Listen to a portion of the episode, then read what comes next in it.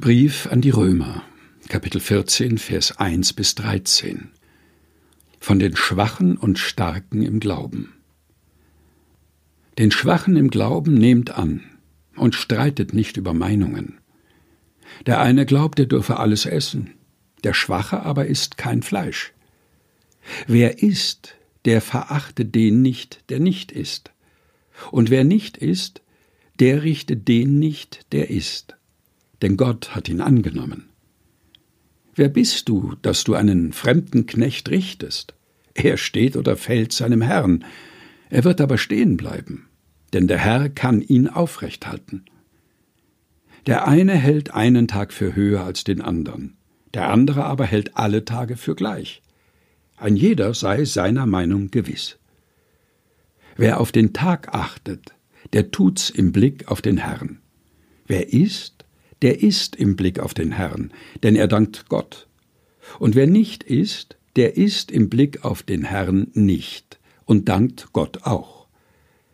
Denn unser keiner lebt sich selber und keiner stirbt sich selber. Leben wir, so leben wir dem Herrn. Sterben wir, so sterben wir dem Herrn. Darum, wir leben oder sterben, so sind wir des Herrn. Denn dazu ist Christus gestorben und wieder lebendig geworden, dass er über Tote und Lebende Herr sei. Du aber, was richtest du deinem Bruder? Oder du, was verachtest du deinem Bruder? Wir werden alle vor den Richterstuhl Gottes gestellt werden, denn es steht geschrieben, so wahr ich lebe, spricht der Herr, mir sollen sich alle Knie beugen, und alle Zungen sollen Gott bekennen so wird nun jeder von uns für sich selbst Gott Rechenschaft geben.